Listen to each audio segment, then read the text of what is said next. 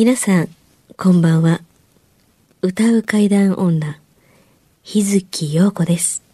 怪奇レスラーならぬ怪談大好きプロレスラー、松山勘十郎です。怪談を集めて47年。怪異収集家の木原博勝です。この番組は、オカルト番組でも、心霊番組でもありません。怪異収集家である作家の木原博勝さんが、実際に直接取材した実話怪談を語ります。日本で唯一の怪談専門ラジオ番組です。木原さんといえばあの今や伝説の実話怪談本、新耳袋シリーズの作者でもおなじみですよね。他にも、うずしお怪談やつくも怪談といったヒットシリーズも出版されてますよね。その木原さんによるこの世のものではない話、もののけの話、不可思議な話といった実話怪談を季節に関係なく毎週聞くことができるなんて、怪談マニアにとっては夢のような話ですよね。夢どころか悪夢よりも素晴らしいことですよ。それでは、あなたが最後まで無事にお聞きできることを祈ってます。怖い水曜日、存分に味わってください。今回のお便りよりをね、またあ、はいはいはい。紹介しようかなと。はい。えーとですね、では、あの、いただいているお便りの、えーお題の、まあ、これリクエストですかね。はい、こちらご紹介させていはーいただきます。えー、京都市の、えー方で、えーラジオネーム HI 様。あはい。先日、京極夏彦さんの嘘誠妖怪百物語、は、という小説を読んでおりましたら、はい。木原さんが実名で登場されておられました。ちょ、ちょ、あ、ちょ、お、お、あれ、あ、ちょっと、あ、あ、どうした？ちょっと、ちょっと待って。うん、ちょっと待ってね。なんでかなあれ？ちょっと、おかしいおかしいおかしいえ。、え、我々の目の前にね、あの、共有パソコンそうでそうそうあ、のえー録音状態が示されるというモニターがあるんです。波形が出ててあの、タイムコードが出てるんですけど、今えー収録が始まって2分、2分20秒刻んでますっていうあたりかな、な寸前で、真っ暗になりました。ちょっと、ちょっと、ちょ、ちょっとえ。ちょっと放送できないので、ちょっと、ちょっと、ディレクターを、ちょっと、ガラスの、あ、入ってきた、入ってきた。あれ？どうなしましたいや、いきなり、ほら。いきなり消えた真っ暗でしょ。ななんでやろついてないですよ。あれ？私こんなん初めてやわ。さっきはついてた何これ？ついてた、つ急にいてた、急。になんですよ。落ちた。え、これ、ど、どういう原因なん？取れてるかなここれ、消えるの？いやいや消えないですなんでやろあ、なんか信号が入力されていません。あ、消えた。なんだこれ？え？おかしいなえ、さっきの取れてたんかな？取れてなかったんかな？え、これまでの大丈夫？一応取れてますこっちだけなんか画面消えてますねちょ、ちょ、ちょっと、ですよね。ちょっと見て。向こう、向こう大丈夫。あっちあっちは大丈夫？あっちは、向こうは大丈あ、夫。番組的にすごい、え、向こう大丈夫なの？向こう大丈夫え、向こうは大丈夫なの？それはそれで。こっちだけあれ画面消えてます、ね、え何やろあれ？私何も取ってないよ。え、そのコンいやいや、コンセント、コード。私たちはラジオを放送してるだけですから何もやってないんです。なんかコード抜けたりとか、そんなんちゃうよね。ないのだからないそんなベタ、。ベタなんちゃうよね。私たちは椅子に座ったまんまですから。ないし。なん、なんも触ってないもんね。ん我々ね。あのー、面白いね、これ。このまま記録しながら、ちょっと配線見てもらえる？接触大丈夫ですね接触大丈夫うん、抜いてない抜いてない。何にも私、そうやんね。動いてないもん。いじってへんもんね。信号が入力されていません。なんだこれ。ああっ消えたち取れてるかもう一回確認してみてくれる？その、向こう側の。お、何これ？ちょっえと、。つまりこの音声取れ、今、今当たり前のようにし喋ってるけど、音取れてるの？いや、わからん。ちょっとそれ今確かめてもらう。わかんないですね。そっち行けます？あ、いけるあって、。音取れてるって。放送事故ではなくて、うん。こっちのこの画面だけがもう、落ちてしまったってこと？落ちて、急に落ちてしまった。音声ではない事故ですね。放送的には問題がないけれども。問題はないけれども。よかった。いやでも、でもしこれ、強いて言うなら番組的にはこれどうすんの？問題があるこっちつかないとちょっと、私ら現場はかなり今、はい。手をつかないと、あだいぶこんなの、わことかんないよ。が起こるのかあの時間の配分できひん。どうしたらいい？そう、見ながら喋るからね、やっぱり。じゃあ、一旦ここで切って、うんあのー修復してもらいましょう。あの、ギーさんだとかディレクターに見てもらって、配線をちょっと見てもらいましょうそう。あの、何分取ってて、残り何分かがわからないので、ちょっとペース配分が。困る困る。うんわかんないし。じゃあ、あの、とりあえず、呼びますか？呼びましょうか。じゃあ、ディレクター一旦ここで切って。来てください。あ、びっくりした。え、修復しました。うん、とりあえず目の前にちゃんと映ってます。うん大丈夫です、いつも通りに戻ってます。えー現場がわからないリスナーの方に、あの、わかりやすく説明すると、はいえーディレクターがいじってるうちに、勝手に修復しました。勝手に治りました。はい。技術さんもね、来たのにね。はい。で、えギーさん、技術さん、あの、分からへんって言ってたもん。ギーさんわからへん言うてた。言うてた。なんでやろう言って。うん。なぜ治ったかは突然治ったよね突然治った。あのこういうことは接触不良ということにうん。なってますという言葉だけが残されて、はい。なんで接触不良なんですかというと、わからない。じゃあなんで治ったんですかって接触不良が治ったから。私でも、ここのスタジオで他の番組もね、撮ってるけど、こんなのなったことないよ。真っ暗になった。ないよね。ないないないないうん録音するなと言わんば。ところがこれモニターが消えただけなので、音声は取れてる。撮れてるから、そうそうそうそうもうこのままじゃあ入れとってもらいます？このまま番組にね、行かさせていただきましょう。ね生な感じでちゃんとね、聞いてもらってね。こういうこと起こっちゃったからこういうこと起こったこともちゃんとこうやっても。記録として。うん記録として。うん、聞いてもらいましょう。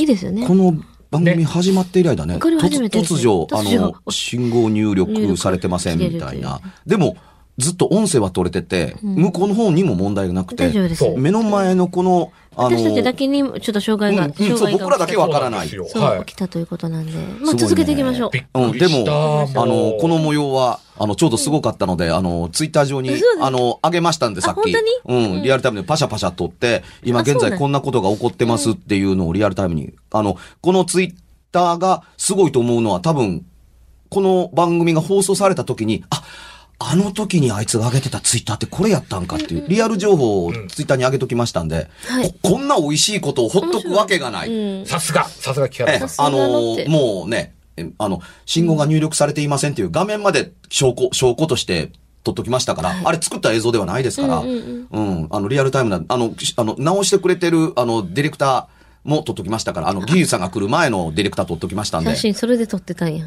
それで撮ってたんや。大人ってずるいね証。拠、証拠あってよかったい。や、でもね、カメラ持ってるからには、あの、会議を収集してる人間としてみたらもう、ここがチャンスとばかりにすぐ、やっぱ動く。私はもう、これ治らなかったら今日の収録あとどうすんのって、そればっかり考えてたもん。いや、でもやっぱ常にこういう意識が必要なんでしょうね。そっか。ううんん。ここんとこ何にもないね。一応だから日月さんもさっきこう、こんな事例ってあんのかしらみたいな携帯で調べとったりしたけどさ、うんうん。わからん、ほんまにわからんのよね。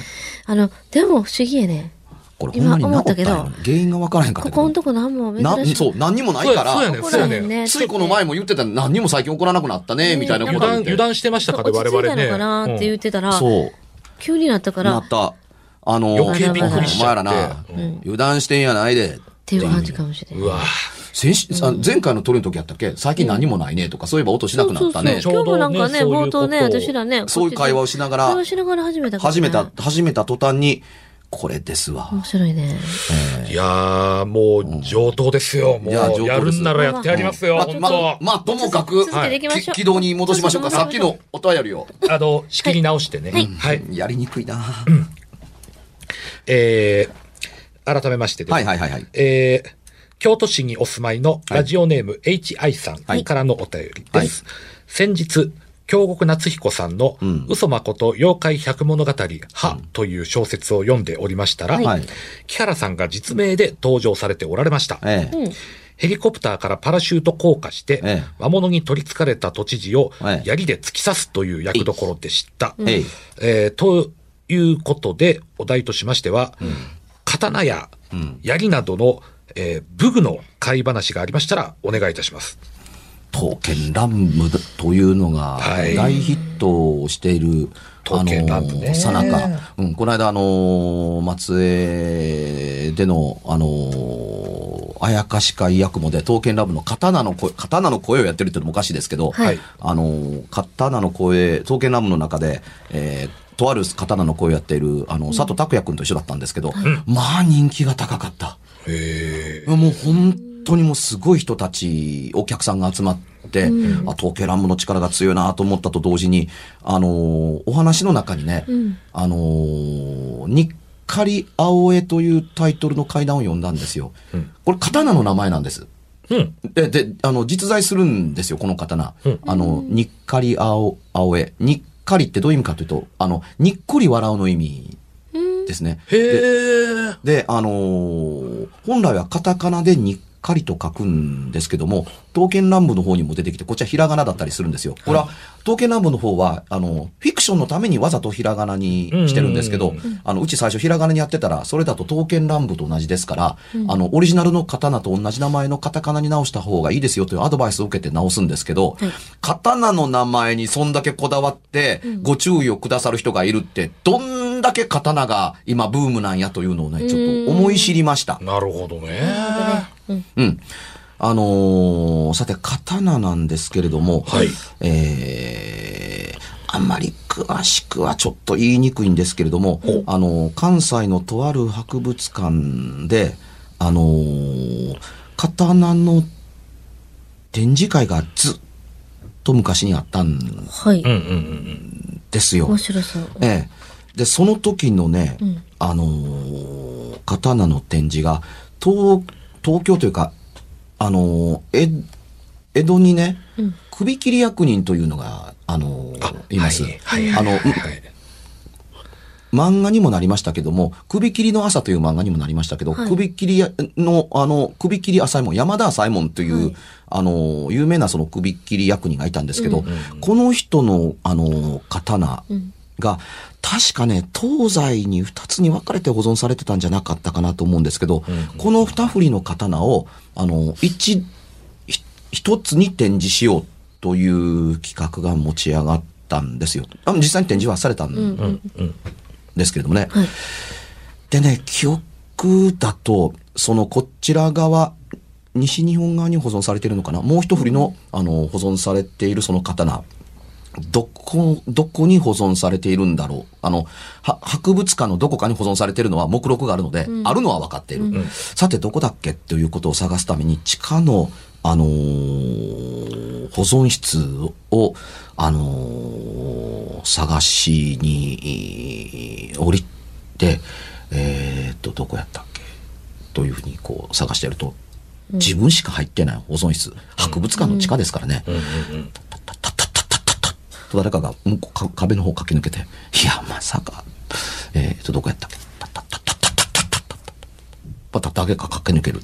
誰かこの部屋の中にもう一人いるって、こ怖いな。怖っ普段はそうでもないのに、あの、首切り、人の首を散々、あの、打ってきた刀を探してるだけに、そうやね。学芸員としては怖いっていうちょっとね、そら、そらそうだわな。これやだなと、こう思いながら。でもね、あの、行方不明になってるわけではないので、あの、この棚のここのどこかにあるはずだというので、まあ、まあ、一応すぐは見つかります。大きな、あの、話としては、大体そんなもので、細かいところはちょっとはしょりましたけど、はい。さて、あのー首、人の首を打ち続けた刀として、あの、この刀が、あーの特別展示会の、あの開催日、特別展オープンの日の朝、あのー館長さんの、あのーお家から電話がかかってきて、え、どうされました、どうしたんですか、奥さん？犬の散歩に出てったっきりおかしいな帰ってこないなと思っていたら、あのーこれもはしょりますけれども、あの館長さんその首切りの刀を展示するその日の朝にあの犬の散歩中に突然死されて亡くなられた学芸員の方から確か聞いたのはそんな話でした。だから、あのー怖い偶然が重なるものだと、でこれが確か怖かったから、もうこの二つの刀を一緒に揃えるのはやめようなんていうの話が、まことしやかに、あのー語られたなんていうことがあったと、昔聞いた覚えが、あの、あります。うん、首を散々打った刀の展示会って、あのーあるわけがないけれども、妙な偶然を引き込むねというふうに。いやあ、まあ、例えば、あの、今さっき突然画面が消えたじゃないですか。はいで、はいはいこのスタジオでいつもこの番組をもう何年も、あの、あの、収録ここでしている、日月陽子すら、こんなこと出会ったことがないのに、ないですね。この番組の最中に、しかも、ここ最近起こらないね、などと抜かした途端に落ちるんですけれども、因果関係があるかというと、明確にはありません。ただ、こういうタイミングが重なると因果関係があったかのように思う。そうで、ですね。この因果って怖いことを言いたいのではなくて、うん。原因の因、うん。結果の果。はい、二、つのケツの文字を合わせて、因果。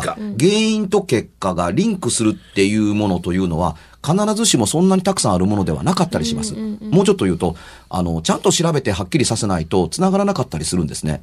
だから、あのー人間が見つめる結果から言うと、こんな話をしている最中、最近怒らなくなったね、何も怒らなくて静かだね、おとなしいね、などと言ってる、その時にダーンと落ちたりするわけだから、我々の気も引き締まるので、まるでそんなことのために起こったように思えるのは、私たちが勝手に思ってるだけなんです、実は。消えたのがたまたま。そういう消える前に話したのもたまたま。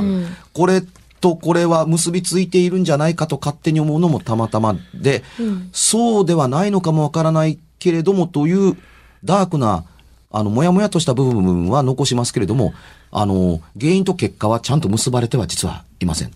驚くほど確率の低いタイミングがたまたまあったに過ぎないっていうことだったりするので、さっきの刀と開催日に、あの、館長さんが亡くなられたというのも、あの、普通に考えたら、すごい偶然だね、怖い偶然だねというところですけれども、このありえない怖い偶然に、僕は階段の、階段を見出したりは一応します。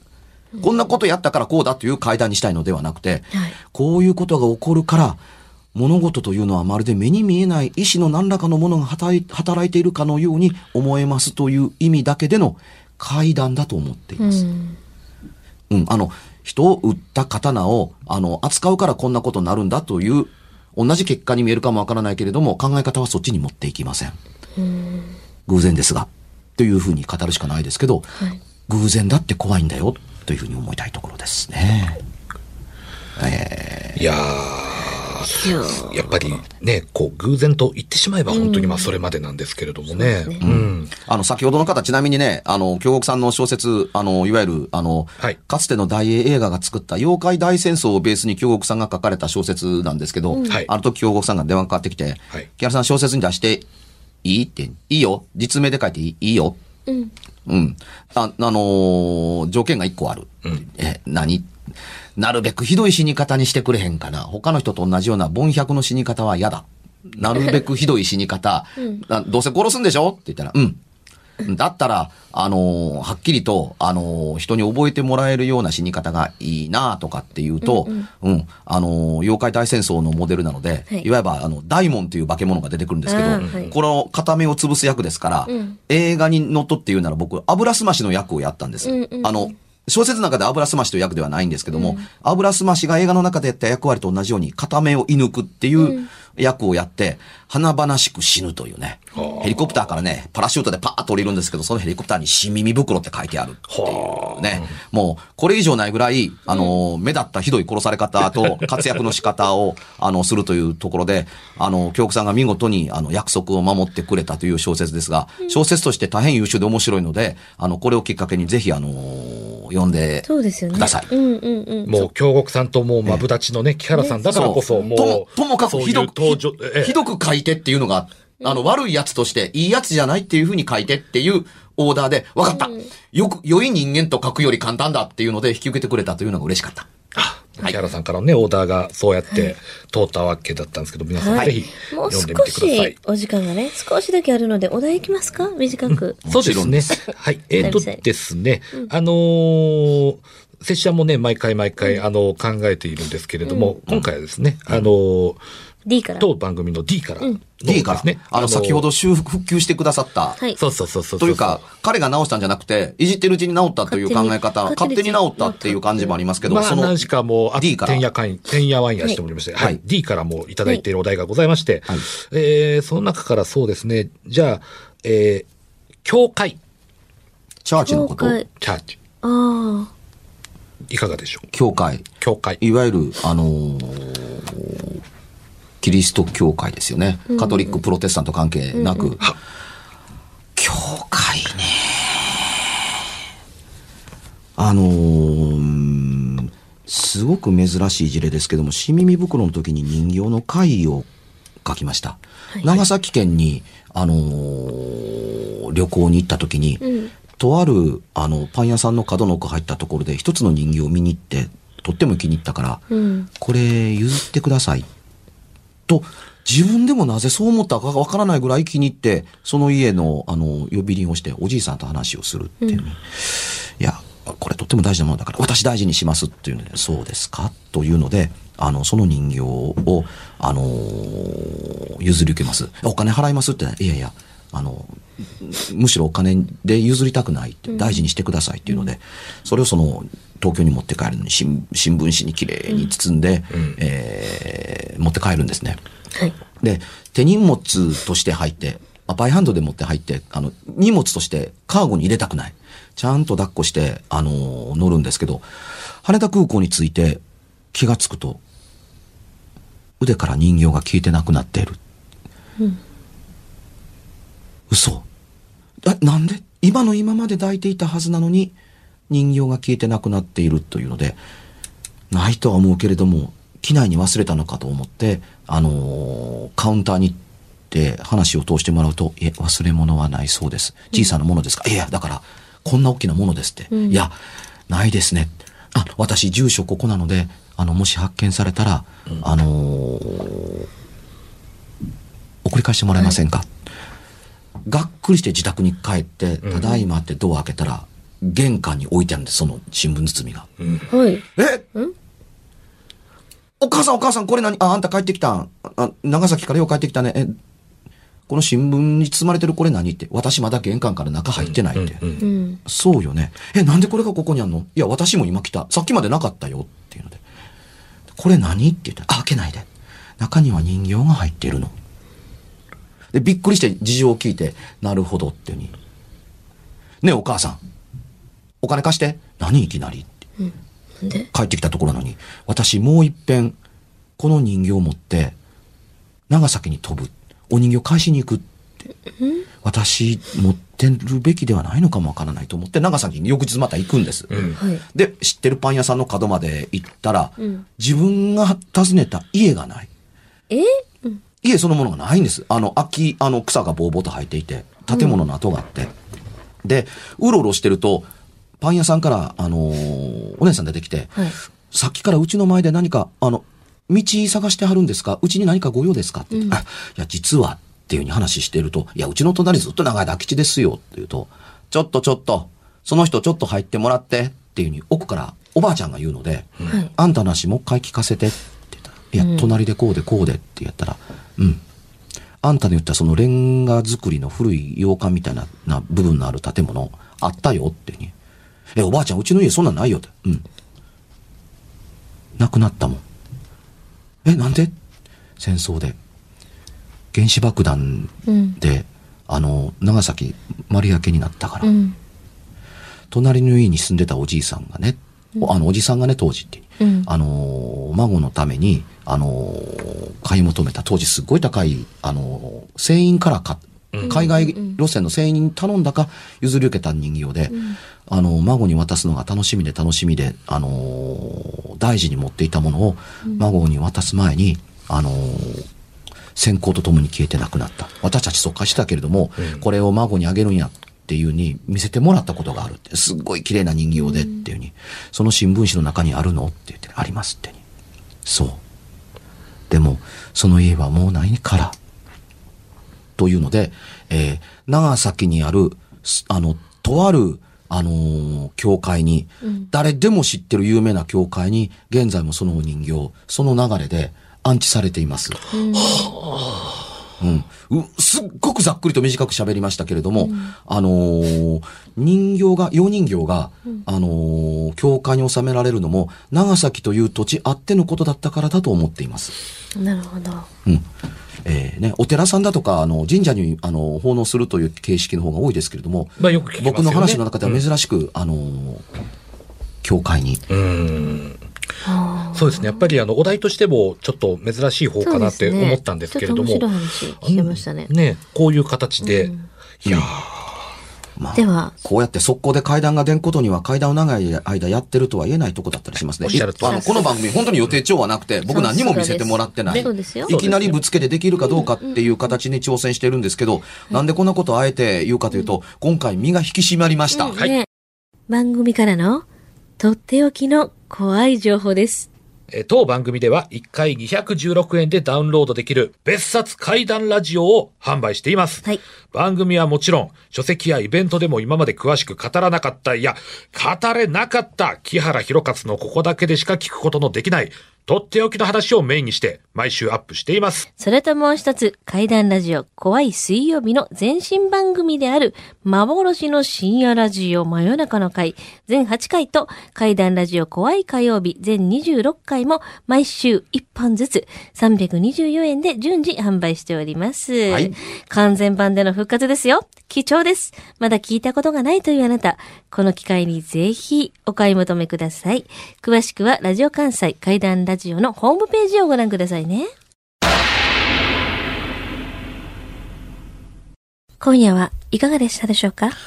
何もなければいいんですが。え？ちょっと、あなたの城、誰ですか？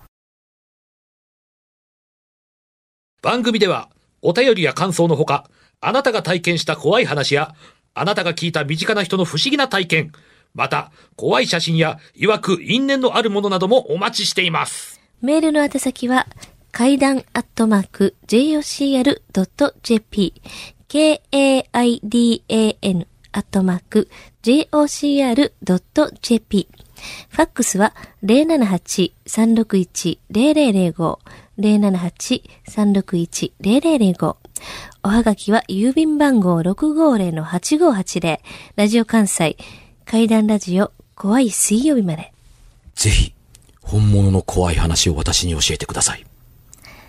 お相手は、歌う怪談女、日月陽子と、怪談大好きプロレスラー、松山勘十郎と、そして階段を集めて47年、木原博勝でした。それではまた来週、お耳にかかりましょう。う。この一週間、あなたが無事でありますように。